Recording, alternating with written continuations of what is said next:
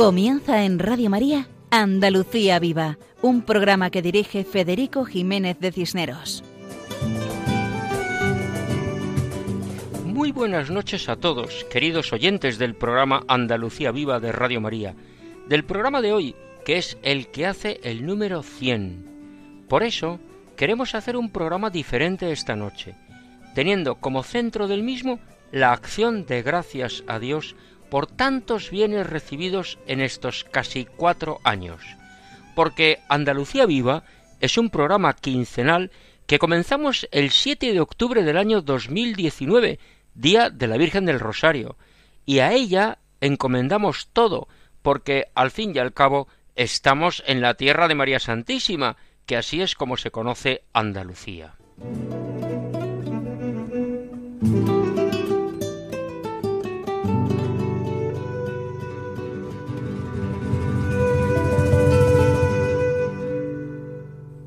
Comenzamos, como es habitual, agradeciendo a Dios todos los bienes recibidos y pidiendo ayuda, fortaleza y consuelo para todos los necesitados.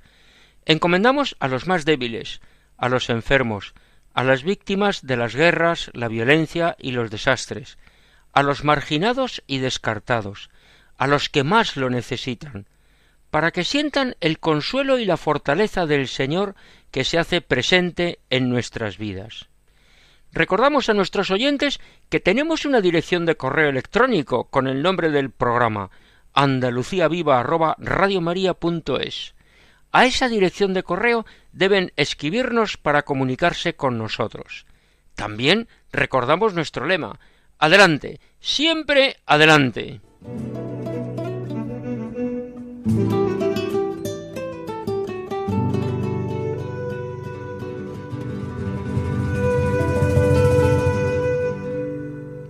Pues bien, a lo largo de estos casi cuatro años hemos tenido de todo.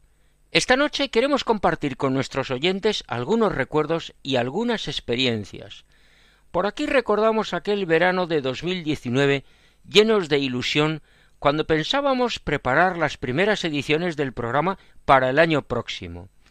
Por una confusión de quien les habla, pensábamos que comenzaba el programa en enero del año 2020, cuando a finales del verano del año 2019 nos enteramos que comenzaba en octubre, o sea, tres meses antes. Fueron días de desconcierto, porque humanamente no lográbamos montar el equipo, la música, el título, las secciones, los acordes, etc. Teníamos que salir en antena el 7 de octubre. 7 de octubre, pensamos. Jugamos con ventaja, porque es el día de la Virgen del Rosario, así que a ella nos encomendamos. Ante esa situación tomamos la mejor decisión. Fuimos a la capilla de la adoración y con toda sencillez rezamos y encomendamos el proyecto. Señor, que no se haga nuestro capricho, sino tu voluntad. Si es tu voluntad hacer el programa, háznoslo ver, allana las dificultades. Sólo queremos tu gloria. No queremos vanidad, orgullo ni soberbia. Renunciamos a todo, porque no queremos hacer el programa por nuestro empeño y nuestras fuerzas. Queremos buscar sólo la gloria de Dios. Al Señor le dijimos claramente que si Él no quería que hiciéramos el programa, que nos lo hiciera ver. Así de claro y así de rotundo. Y salimos confortados.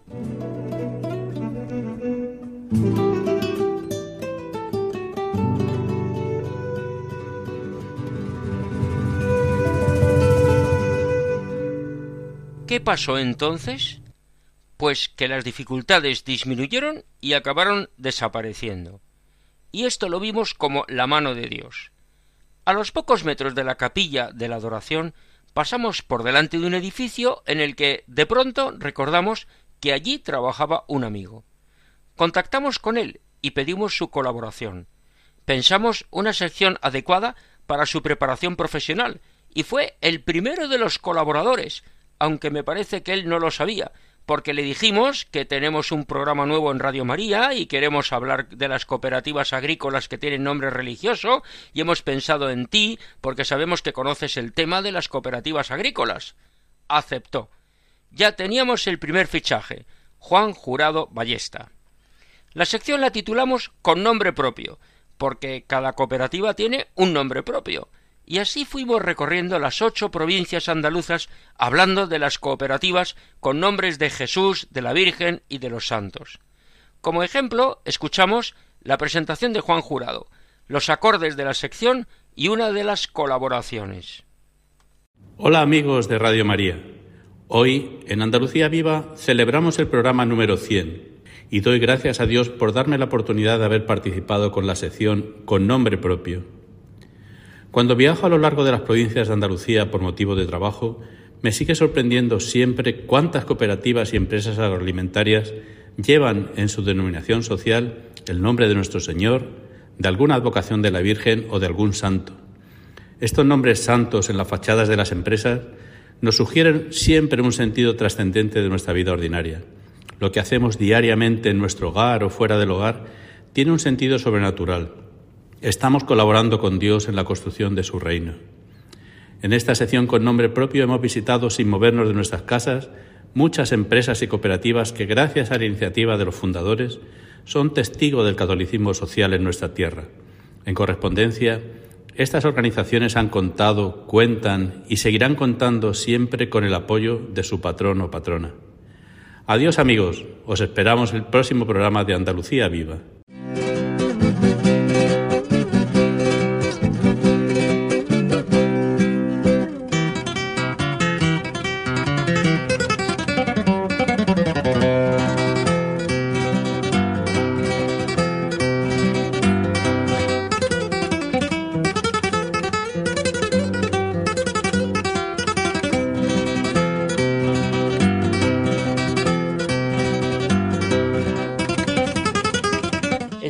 Los acordes musicales que nos introducen a la sección con nombre propio, dedicada a las cooperativas y empresas agroalimentarias con nombre cristiano en Andalucía.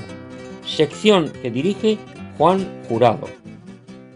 Sociedad Cooperativa Andaluza Sagrado Corazón de Jesús de Mancha Real, en la provincia de Jaén. Hola amigos de Radio María. Hoy, en Andalucía Viva, en la sección con nombre propio vamos a visitar la cooperativa Sagrado Corazón de Jesús en Mancha Real, de la provincia de Jaén. En esta sección, con nombre propio, queremos acercarnos al pasado, al presente y al futuro de las empresas y cooperativas agroalimentarias de Andalucía que llevan en su denominación social el nombre de alguna advocación de la Virgen María o de algún santo, o como hoy, del Sagrado Corazón de Jesús. Estos nombres santos nos hacen reflexionar sobre el sentido espiritual que tiene nuestro trabajo diario. La Sociedad Cooperativa Andaluza Sagrado Corazón de Jesús, de Mancha Real, fue fundada por un grupo de olivareros conscientes de que solo unidos podían producir en su almazara y comercializar su aceite de oliva virgen extra con gran garantía de calidad. Y tomaron el nombre del Sagrado Corazón de Jesús, que tiene una gran devoción en Mancha Real. La devoción al Sagrado Corazón de Jesús hace referencia a los sentimientos de Jesús hacia todos los hombres, según se lee en el Evangelio de San Juan. Habiendo amado a los suyos que estaban en el mundo, los amó hasta el extremo. En el siglo XIII, franciscanos, dominicos y cistercienses difundieron la devoción al corazón de Jesús. En el siglo XVII, Santa Margarita María Alacoque tuvo una serie de revelaciones de Jesús para promover esta devoción. Desde ese momento, jesuitas y cartujos se unieron a la propagación de esta devoción por todo el mundo. En España, el 30 de mayo de 1919, en el Cerro de los Ángeles, el rey Alfonso XIII, ante 30.000 personas, terminó con estas palabras el acto de consagración, tras la bendición del monumento al Sagrado Corazón. Queremos consagraros nuestra vida, pidiéndoos como premio de ella el morir en la seguridad de vuestro amor, y en el regalado seno de vuestro corazón adorable. Así sea. Esta consagración se llevó a multitud de hogares en toda la geografía española, donde se lo colocaban leyendas como esta. El Sagrado Corazón de Jesús reina en esta casa. Justo cien años después, en el año 2019, el mismo 30 de mayo, se renovó la consagración de España al Corazón de Jesús, en el mismo Cerro de los Ángeles, bajo el grandioso monumento al Sagrado Corazón de Jesús. Al mismo tiempo que en España, los jesuitas llevaron la devoción al corazón de Jesús por todos los países hispanoamericanos. El Papa Francisco afirma que el Sagrado Corazón es el símbolo por excelencia de la misericordia de Dios. Mancha Real conserva esta devoción al Sagrado Corazón de Jesús. Durante este mes de junio, mes dedicado al Corazón de Jesús, la Unión Local de Cofradías ha convocado los cultos en su honor, la novena, la hora santa y como culminación, la Eucaristía el Viernes del Corazón de Jesús. Don Mariano Cabeza, párroco de Mancha Real, predicó en todos los cultos, con especial recuerdo a las víctimas de la pandemia. De esta manera se clausuró este año pastoral tan especial en Mancha Real. Mancha Real es una población de más de 11.000 habitantes, situada en el centro de la provincia de Jaén, a tan solo 19 kilómetros de la capital, y muy próxima a las estribaciones de Sierra Mágina. Tiene una gran tradición olivarera, como toda la provincia de Jaén, y también una pujante industria local del mueble de madera, de maquinaria agrícola y de informática con fabricación de ordenadores. Su nombre inicial fue La Manchuela de Jaén, y tras la visita del rey Felipe IV toma su nombre actual, Mancha Real. Desde su origen, la cooperativa Sagrado Corazón está preocupada por la calidad de su aceite de oliva virgen extra. A través de su tienda en la cooperativa, y a través de su tienda virtual en la página web llevan su aceite a todo el mundo en varios formatos, bajo la marca comercial Olidul. Pero su producto estrella es el aceite de oliva premium, un aceite extraído de, de aceitunas todavía verdes, lo que le da un sabor característico, especial y único.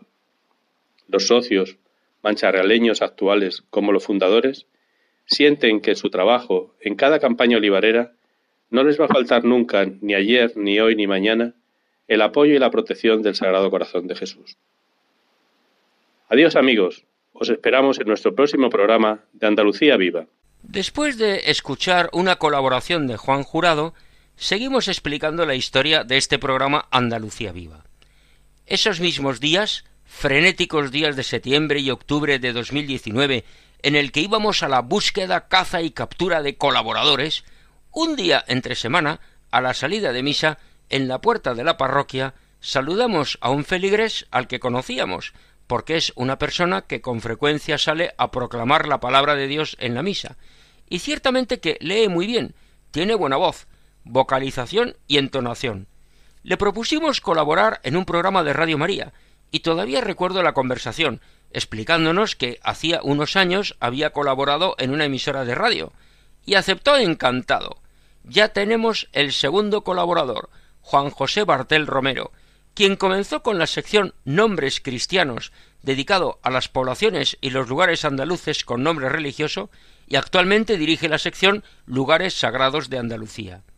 Ahora escucharemos unas palabras de presentación de Juan José Bartel, seguida de los acordes de la sección y una colaboración de Nombres Cristianos, aquella sección que llevaba él hace años. Hola amigos de Radio María.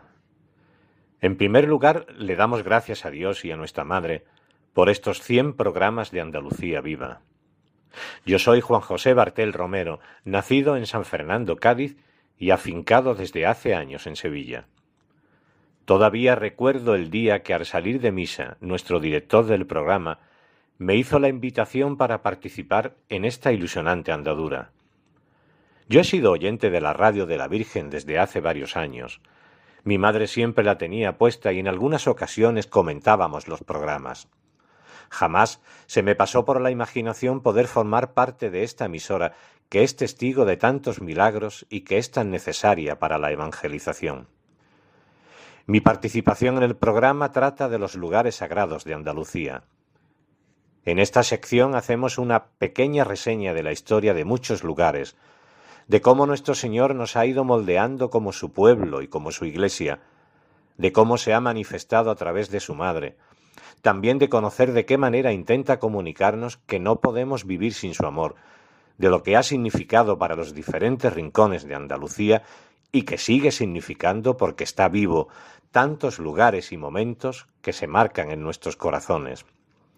El programa de Andalucía Viva nos acerca testimonios de muchas personas que nos demuestran que las gracias las reparte el Señor a manos llenas, con sus historias cotidianas y llamativas, en algunas ocasiones no tan cotidianas, pero que somos muchos los que queremos manifestar que estamos aquí para alabarle.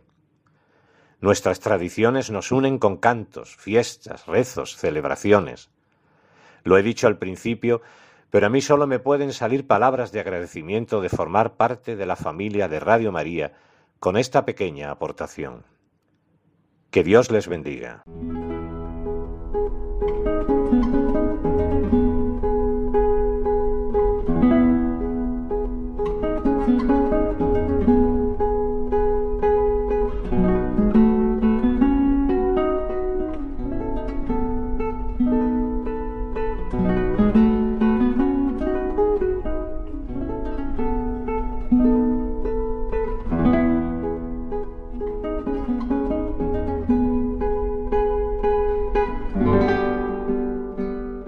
Escuchamos esta música que nos da entrada a la sección Nombres Cristianos, dedicada a los lugares andaluces con nombre religioso, sección que dirige Juan José Bartel. Hoy, en nuestra unión de municipios andaluces con nombres cristianos, haremos mención de un santo rey, San Fernando. La ciudad de San Fernando se encuentra enclavada en el corazón de la bahía de Cádiz, rodeada por el Parque Natural Bahía de Cádiz, la antigua Isla de León, que toma su nombre actual tras la Guerra de la Independencia, al serle concedido por su valor en la defensa contra los franceses. Ofrece un interesante paisaje de marismas, salinas y dunas. La mayor parte del municipio se encuentra enclavada en la llamada Isla de León, característica por su escasa altitud y en la que destacan por altura el Cerro de los Mártires y el Cerro de Torre Alta. También pertenece a San Fernando el pequeño islote de Santipetri. A pesar de estar habitada desde la prehistoria, como lo atestiguan los numerosos yacimientos arqueológicos descubiertos en la ciudad, no fue hasta la llegada de los fenicios que construyeron en la isla Santipetri el templo de Hércules e introdujeron actividades tan importantes para la ciudad como la salazón, cuando se asentó un núcleo de población en la isla. Posteriormente llegaron los cartagineses que continuaron rindiendo culto en el templo, los romanos, que establecieron industrias alfareras y construyeron un acueducto sobre el que más tarde se edificó el puente Zuazo, vía de acceso a San Fernando y por lo tanto a Cádiz. Los visigodos y posteriormente los árabes. En esta época se edificó el castillo de San Romualdo, en torno al cual creció la futura ciudad de San Fernando. En el año 1264, el rey castellano Alfonso X el Sabio arrebató la región gaditana a los árabes. Tras la creación del Real Carenero, durante el reinado de los reyes católicos, se inicia un periodo de bonanza para la localidad, favorecido por el intercambio comercial con América. El establecimiento de la Marina fue un hecho decisivo para la ciudad, ya que debido a la llegada de nuevos pobladores supuso un importante progreso para la urbe, tanto en lo demográfico como en lo económico y en lo cultural. A los militares se le debe buena parte de los monumentos isleños, el Real Instituto y Observatorio de la Armada, que da la hora oficial en España, el Arsenal de la Carraca y el Panteón de Marinos Ilustres, entre otros. Su Museo Naval da constancia de la importancia de la isla en esta materia. Durante los siglos XVI, XVII y XVIII se edificaron otros importantes edificios de lo que por entonces era una villa. La imponente casa consistorial, una de las más grandes de España, la mayor parte de las iglesias, entre la que destacan la iglesia mayor, la iglesia del Calme y la iglesia de San Francisco, y por supuesto el Real Teatro de las Cortes. Y es en el Teatro de las Cortes, por aquel entonces llamado teatro cómico, donde tuvo lugar el acontecimiento más importante de la historia de San Fernando, acaecido a principios del siglo XIX, durante la Guerra de Independencia Española, la redacción de la Constitución Española de 1812. Durante el periodo que va desde septiembre de 1810 hasta febrero de 1811, mientras la isla de León era sitiada por las tropas napoleónicas, y era, junto con Cádiz, el único bastión de la resistencia española frente al invasor. Se reunieron en este teatro de comedias los diputados que elaboraron el texto constitucional que finalmente se promulgó en Cádiz y por lo tanto la capitalidad de España se situó en San Fernando. Gracias a este hecho, la localidad obtuvo el título de ciudad y el nombre de San Fernando, en honor al entonces monarca Fernando VII. El siglo XX, el siglo XX comienza con un periodo oscuro para la economía isleña, debido a la crisis de la industria naval. Este hecho propició el cierre temporal de los astilleros de la Carraca. Además, a la crisis naval se unieron las de las Salinas y las Almadrabas, actividades que perdieron su anterior importancia y que ya no recuperaron.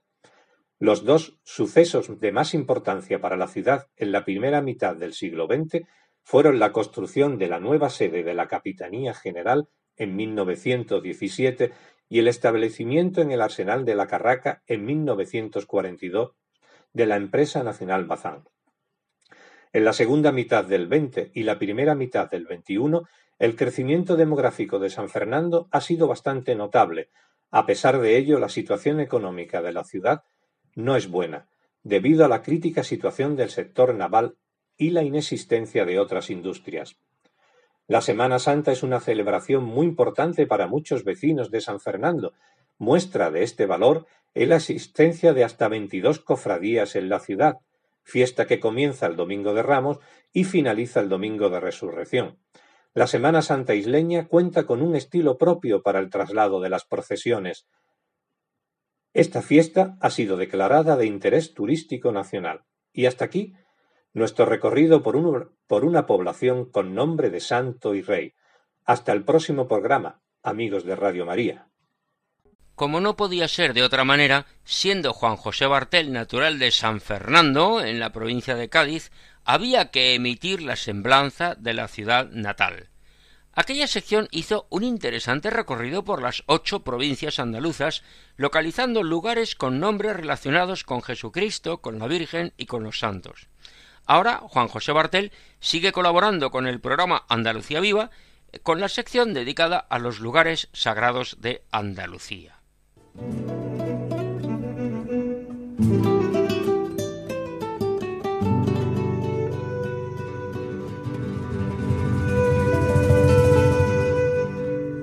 Casi sin darnos cuenta íbamos formando el equipo, de manera providencial, y en eso concretamos la colaboración de María José Navarro, a la que conocíamos de muchas otras actividades apostólicas y también de Radio María. Aceptó inmediatamente y fue la primera voz femenina en el programa, con la misión de ayudar en las presentaciones para que cada edición tuviera dos voces, una masculina y otra femenina. Nos lo cuenta ella misma. Buenas noches a todos. Cuando a Federico le ofrecieron hacer este programa, lo comentó en el grupo de voluntarios de Sevilla. Y la verdad es que la colaboración en programación me hacía ilusión y es algo que me parecía divertido. Me ofrecí como voluntaria para hacer lo que hiciese falta y Federico me pidió que le echase una mano en las presentaciones para que hubiese dos voces. Lo comenté que me gustaba también el tema de las entrevistas y me dijo que fenomenal, con lo cual fui buscando testimonios que pudiesen ayudar a los que los oyesen y que imitándolo, imitando esos testimonios, pues pudiesen hacer a su alrededor cosas buenas y colaborar a hacer un mundo mejor, al menos dentro de, de nuestro metro cuadrado. Desde el verano pasado estoy un poco despegada del programa, también con la pandemia pues cambió un poco el tema, pero preparando esta intervención me doy cuenta de que, de que me tengo que volver a poner las pilas y si me admites Federico pues sigo colaborando y estoy feliz de, de, colaborar en Radio María. He estado muchos años en difusión y transmisiones. Ahora estoy en Centralita, pero María Ilusión además de eso, pues volver a, a las entrevistas o a lo que haga falta. Como dices, Federico, adelante, siempre adelante. Un abrazo enorme a todos.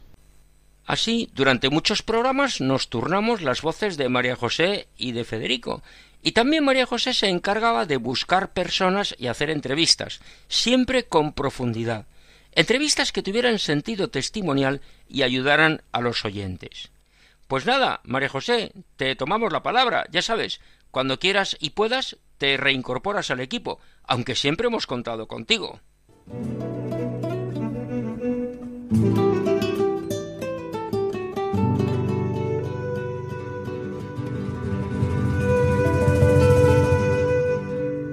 Gracias a uno de nuestros oyentes, tuvimos referencias de un profesor de guitarra especializado en cante flamenco que todos los que le conocían decían que era muy buena gente, expresión andaluza para referirse a personas con bondad.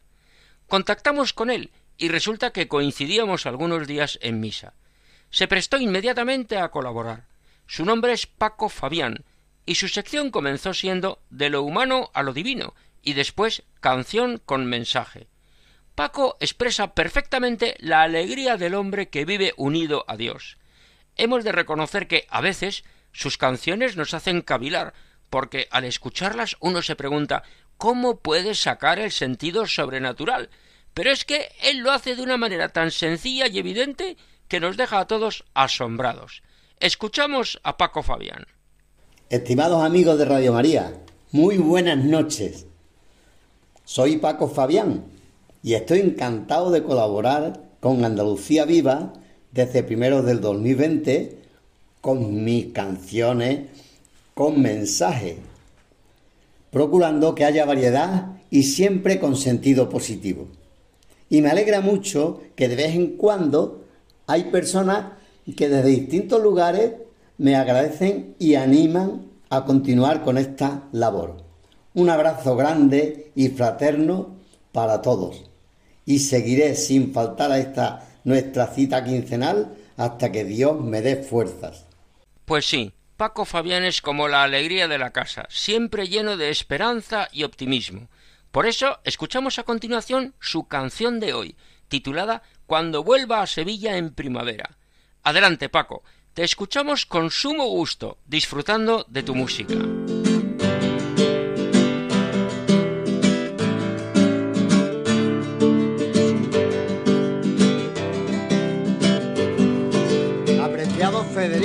Demás amigos de Radio María, muy buenas noches. Con el deseo de que este lunes venga saturado de color y armonía, para esta ocasión voy a cantaros un temazo que José Manuel Soto incluyó en su álbum Volver a verte, editado en 1998, y que ha sido versionado también por el grupo Siempre Así, entre otros. Describe los avatares y anhelos de una persona que sale de su casa, de su ciudad, buscando un horizonte nuevo, pero que está deseando volver y disfrutar de sus cosas, de su gente, de sus vivencias anteriores. Seguro que ya la conocéis y os va a gustar.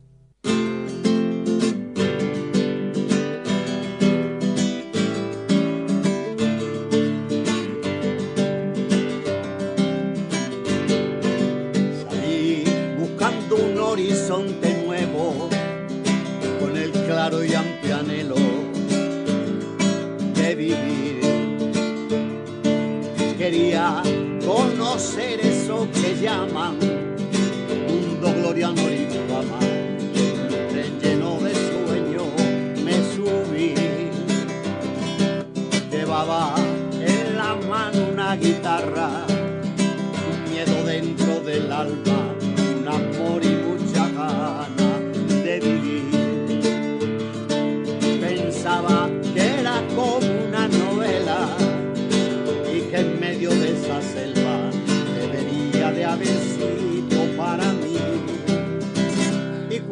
vuelva a Sevilla en primavera, volveré a mis 20 años recorriendo su calleja y volveré al olor de los naranjos a vivir un jueves santo y una mañana de feria.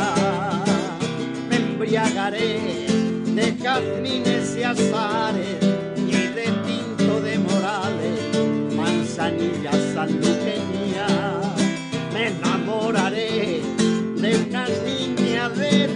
de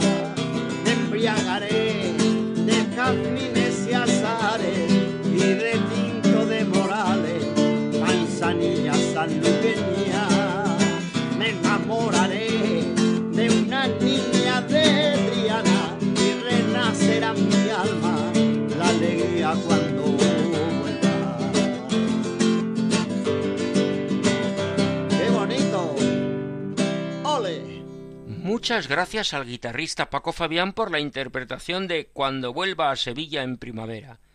Y seguimos contando la historia de este programa Andalucía Viva.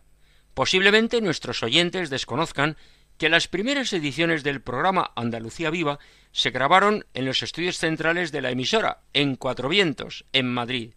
Para eso teníamos que viajar desde tierras andaluzas a Madrid, grabar y regresar a casa. Aquello era un gasto personal inasumible, y en eso la Divina Providencia se ocupó de que un alma caritativa ofreciera un estudio de radio en la capital andaluza, un estudio modesto, pero que para nosotros era magnífico, y allá íbamos para hacer las grabaciones y las entrevistas. En ese estudio estuvieron nuestros primeros invitados. Después teníamos que montar todas las grabaciones, poner la entrada y la despedida, y eso era un trabajo especializado que desconocíamos. Pues ahí apareció una persona llamada Isabel que llegó providencialmente y que se ocupa de montar todo el programa. Parecía que todo iba rodando estupendamente. Pasamos las navidades del año 2019 y entramos en el año 2020. En febrero saltaron las alarmas por la aparición del COVID, y lo que anunciaban como un catarro pasajero que iba a dejar dos o tres muertos se llevó por delante la vida de más de cien mil personas solo en España, y nos encontramos inesperadamente encerrados en casa durante varios meses. Desde la emisora llegaron mensajes de esperanza y confianza en el Señor, y eso ayudó bastante a sobrellevar la tragedia. Nuestros oyentes decían que lo que peor soportaban era la falta de libertad y el riesgo de enfermar y morir de esa manera tan estúpida e inesperada. Ante las dificultades técnicas no podíamos salir de casa, pensamos en dejar de hacer el programa, pero también providencialmente desde la emisora nos rogaron que continuáramos, en unas condiciones mucho peores, pues no podíamos usar el estudio de radio ni entrevistar cara a cara. Pero todo lo hacemos por Dios, y para quien hace las cosas a mayor gloria de Dios, las contrariedades son oportunidades. El programa lo hacíamos con las grabadoras de los teléfonos móviles, y por Internet los pasábamos a Isabel para que preparara y lo montara. Lógicamente, la calidad del sonido se resintió, y lo que parecía provisional para unos días o un par de semanas se convirtió en casi definitivo. Gracias a Dios, y después de esos más de cien mil muertos del virus chino, pudimos mejorar las grabaciones. Entre las oportunidades que nos ofreció el encierro forzoso en casa por culpa de la pandemia, en primer lugar tuvimos la ocasión de rezar más y mejor, por cada uno y por todos. Nuestro programa se adaptó necesariamente a las circunstancias, y así conocimos la extraordinaria labor asistencial que realizó la Iglesia en esos meses. En muchos programas pudimos contar las acciones concretas de personas vinculadas a la Iglesia para ayudar humana y materialmente a todos, especialmente a los más necesitados. Acción admirable, que debe ser reconocida por todos, especialmente por los beneficiados y sobre todo por los que lo ignoran.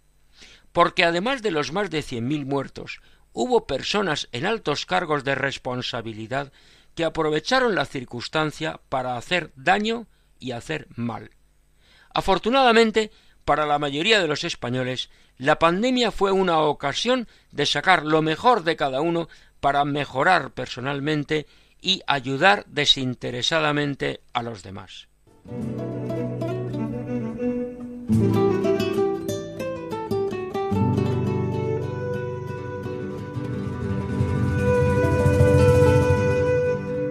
hablábamos de ayuda desinteresada.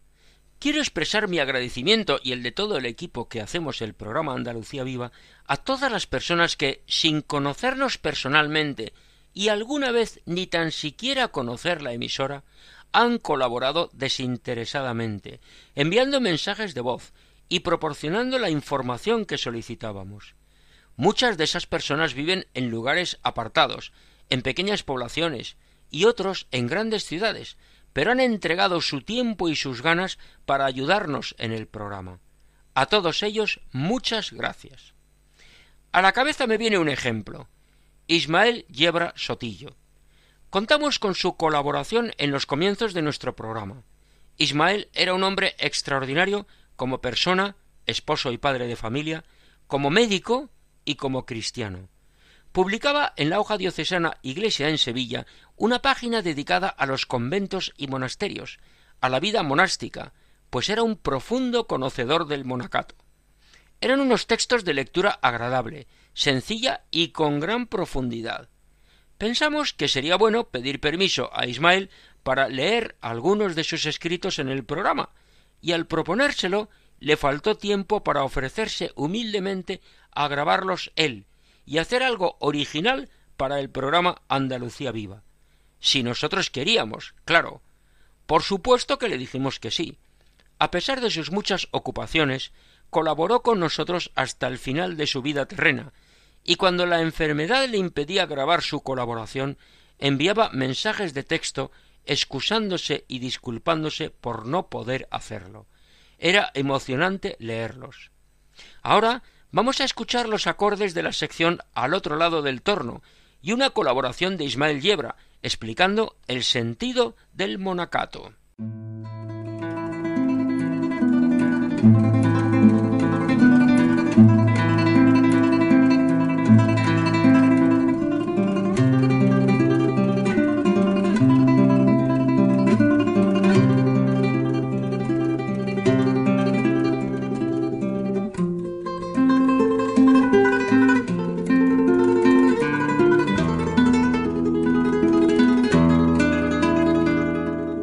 Estos acordes nos introducen a la sección dedicada a los conventos y monasterios, titulada Al otro lado del torno, sección que dirige nuestro colaborador Ismael Yebra, al que escuchamos con atención.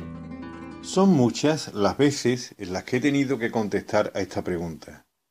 Con los problemas y necesidades que tiene el mundo actual, ¿qué utilidad tienen los monjes y las monjas de clausura? Respuesta siempre ha sido la misma y creo que se sostiene en la propia fe. Si aceptamos el valor de la oración y la comunicación existente en el cuerpo místico de la Iglesia, tanto entre los que vivimos en la actualidad como en los que nos han precedido, no hay duda de que la oración es el valor más seguro y fiable para invocar al Padre. Los hombres y mujeres que sienten la llamada a la vida contemplativa son unos elegidos que son tan necesarios como los llamados a una vida activa o al matrimonio, por poner ejemplos más comunes. El monje y la monja son seres humanos tan normales como los demás, que han adoptado una postura radical ante la llamada a la vida de oración y a la contemplación, despojándose de toda atadura y todo arraigo a la vida material. Se trata de personas que se retiran del mundo sin olvidarse de él, más bien diría que se retiran de lo mundano, que se alejan de la competitividad permanente, del materialismo imperante.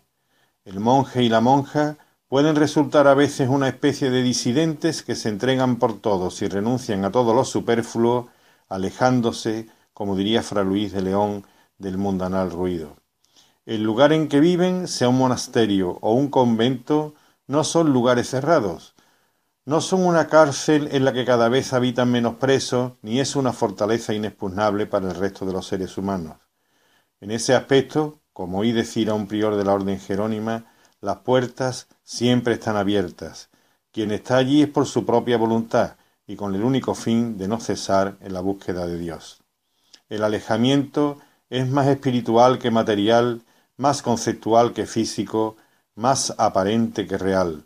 El misterio que muchos de los que habitan fuera del recinto monástico quieren encontrar en una clausura se esfuma nada más que se acerca uno a ella, nada más que nos asomamos a esa puerta misteriosa que es el torno y que la mayoría de las veces, sobre todo en caso de necesidad de ayuda espiritual, se complementa con el locutorio. Allí se puede comprobar la fortaleza espiritual, la fácil acogida y la serenidad con que se establece la comunicación a uno y otro lado de la reja, un objeto más simbólico que real que separa la clausura de la calle más desde un punto de vista vocacional y conceptual que puramente físico. La reja no es una barrera para separar, sino para unir, para delimitar lo mundano de lo espiritual, lo vulgar de lo trascendente. La crisis vocacional que afecta actualmente a casi todas las comunidades contemplativas, con algunas excepciones, no se debe más que al materialismo y al hedonismo de una sociedad que parece huir de sí misma y que elude el encuentro consigo. La actividad frenética instaurada en el mundo de hoy da la impresión de que obedece a una huida hacia adelante de la que pocos son capaces de escapar. Anteponer la realidad y discernir entre las distintas opciones que la vida nos ofrece requiere un ejercicio de sinceridad y de altruismo que no todos somos capaces de afrontar.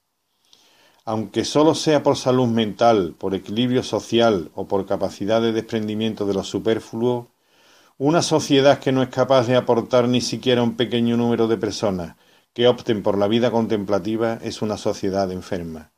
Los monjes y monjas de clausura ponen el contrapunto necesario para que una colectividad sea más equilibrada y sienta el apoyo de aquellos que en su día eligieron seguir por este camino, atendiendo a una llamada a la que respondieron de forma radical y fueron conscientes de que no podían rechazar. Y no fallaron. Por eso los monjes y monjas de clausura irradian paz interior, alegría y felicidad y la transmiten como se puede comprobar a todo aquel que se acerque a ellos. Sirva este recuerdo para hacer presente a Ismael Yebra, un hombre bueno, cuyo ejemplo anima a todos los que tuvimos la suerte de conocerlo y tratar con él. Continuamos nuestro programa recordando otra sección dedicada a la poesía de autores andaluces o de tema andaluz. La persona que la dirige es Cristina Borrero Gaviño, que vive en Huelva. Escuchamos unas palabras suyas, los acordes de la sección y un poema de José María Pemán, titulado Cargadores de la Isla, y referido a los que portaban la imagen de la Virgen del Carmen en tierras gaditanas. Buenas noches, soy Cristina Borrero y durante estos años y programas eh, Radio María a través de Federico Jiménez de Cisneros me ha dado la oportunidad de acercarme a la espiritualidad y fe de muchos poetas andaluces para tratar de compartirlos con ustedes.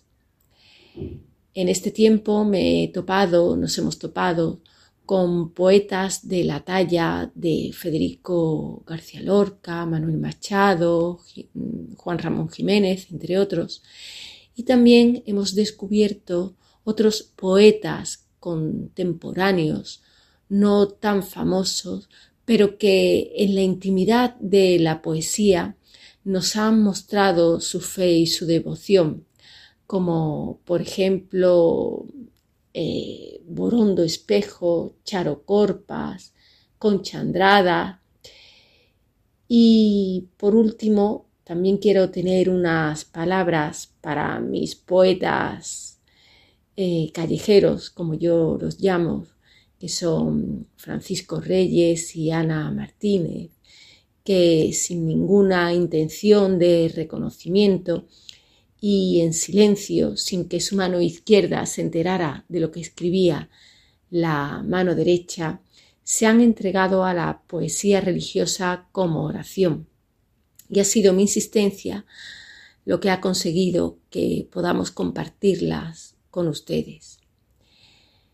Gracias de nuevo a Federico, a Radio María y, como no, Gracias a nuestros oyentes por estar ahí y que Dios os bendiga.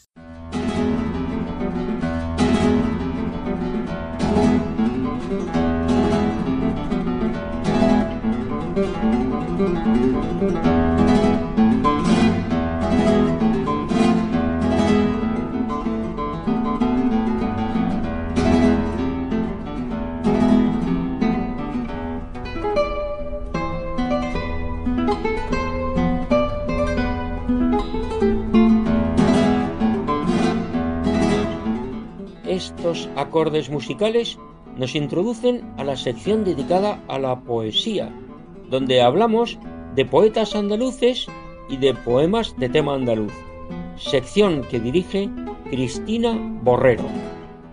Cargadores de la isla, mecedla con suavidad, que lleváis sobre los hombros a la reina de la mar. Cargadores de la isla, esa que vais a sacar es la Virgen marinera, que huele a marisco y sal. la que llamaban señora y capitana, al rezar, los abuelos que tenían claras almas de cristal bajo la recia envoltura de sus capotes de mar, la que apacienta las olas los días de tempestad, la que esta tarde de julio el crepúsculo honrará colgando nubes de grana por los balcones del mar. Yo la vi que estaba triste, la señora, en el altar. Su rostro llenaba el lirio de una palidez mortal. ¿Qué te pasa, mi señora, capitana de la mar, que más que Virgen del Carmen pareces de la piedad? Tres años hace, tres años, que me estoy sin ver la mar, sin oler las algas verdes y sin ver la claridad. Mis hijos, los de la isla ya no me quieren sacar. No lloréis, señora mía, que dice un viejo refrán que la fortuna y el sol igual vuelven que se van.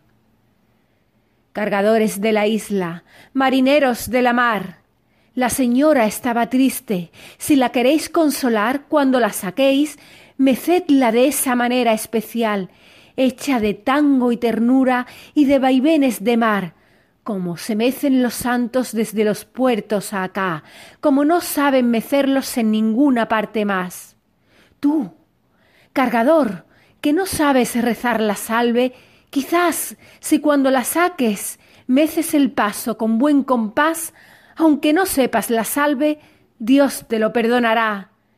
Que mecer así a la Virgen ya es un modo de rezar.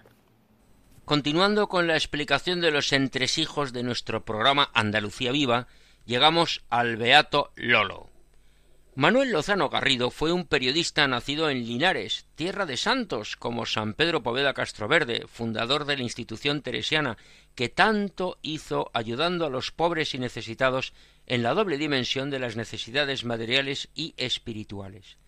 Pues igualmente el Beato Lolo, desde su metro cuadrado, desde su casa rezaba, escribía y animaba a todos. Tuvo una buena formación de acción católica, y en los trágicos años treinta, durante la persecución religiosa desatada en tiempos de la Segunda República y especialmente en la guerra, a punto estuvo de morir mártir. Quien sí murió mártir fue su paisano San Pedro Poveda, ya mencionado. El Beato Lolo escribió mucho, y se han ido publicando sus libros, que resuman alegría, esperanza y fortaleza. Considerando que estaba enfermo, en silla de ruedas y finalmente ciego, su vida alegre no dejaba indiferente a nadie. Siendo andaluz y periodista, entenderán nuestros oyentes que le tengamos especial devoción. Al Beato Lolo hemos dedicado en algunas ocasiones varios minutos de nuestro programa, y hoy escuchamos al padre Rafael Higueras Álamo, quien tuvo la suerte de conocer y tratar a Lolo y que ahora es el vicepostulador de la causa de canonización. Soy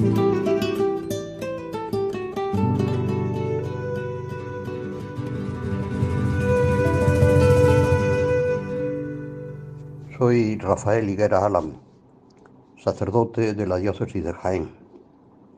Me presento ante los oyentes de Radio María como un oyente de esta emisora que tanto bien hace a tantos cristianos en España y en el extranjero. Rezo con ella por la mañana y por la noche y la síntesis de noticias de última hora del día antes de las completas me sirve mucho frente a la cantidad de noticias oídas, vistas y que eh, no se recuerdan al final del día con la importancia que dos o tres de ellas puedan tener. Gracias por ello a Radio María. Gracias también, como he dicho antes, por, la posibilidad que tengo de escucharla en determinados momentos de oración, por la noche, por la mañana y sobre todo los domingos temprano, hasta la celebración de la Eucaristía. quiero en esta gratitud a Radio María pensar en lo que esta emisora ha colaborado en, la, mm, en el proceso de beatificación, todavía seguimos en el de canonización, del Beato Manuel Lozano Garrido. Dedicó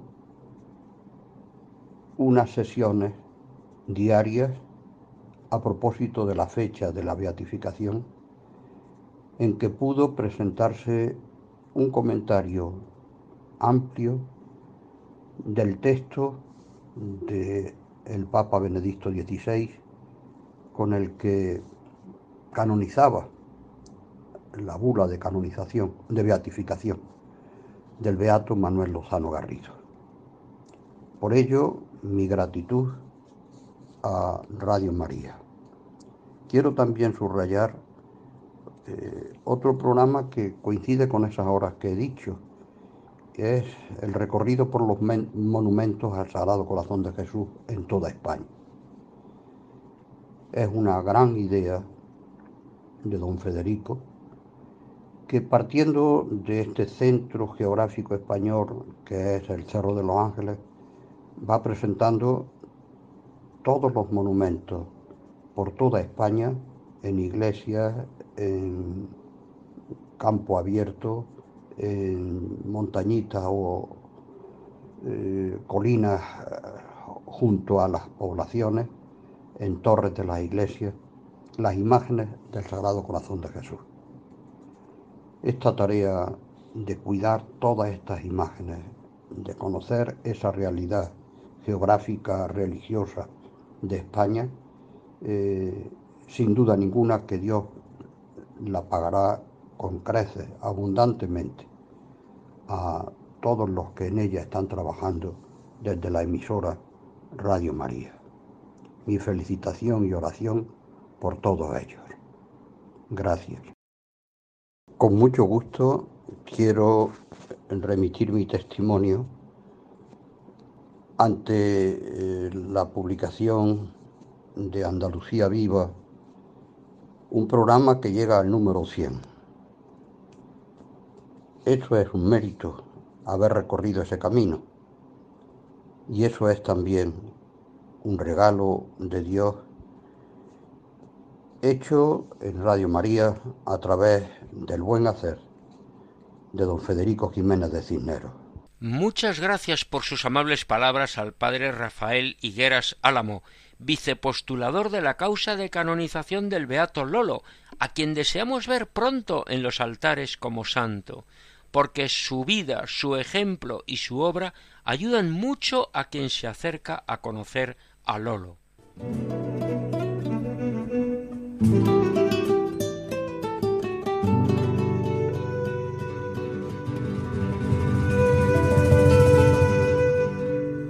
Pues se nos acaba el tiempo. Hemos llegado al final del programa de hoy, del programa número 100 de Andalucía Viva. Ya saben, un programa que pretende difundir todo lo bueno y sólo lo bueno que tenemos en Andalucía, un programa que hacemos desde Sevilla para toda España y para todo el mundo, un programa que explica la presencia cristiana y mariana en estas tierras del sur peninsular. Llega el momento de despedirnos por hoy, dando gracias a Dios, a Él sea dada la gloria por siempre. Nosotros nos vamos, pero Radio María sigue emitiendo. Recomendamos a todos los oyentes que sigan escuchando la emisora de la Virgen, la emisora que cambia la vida. Dentro de quince días volveremos a encontrarnos Dios mediante a esta misma hora, la una de la madrugada, una hora antes en las Islas Canarias. Será el día siete de agosto, si Dios quiere. Hasta entonces, nuestros mejores deseos, muy buenas noches y que Dios bendiga a todos.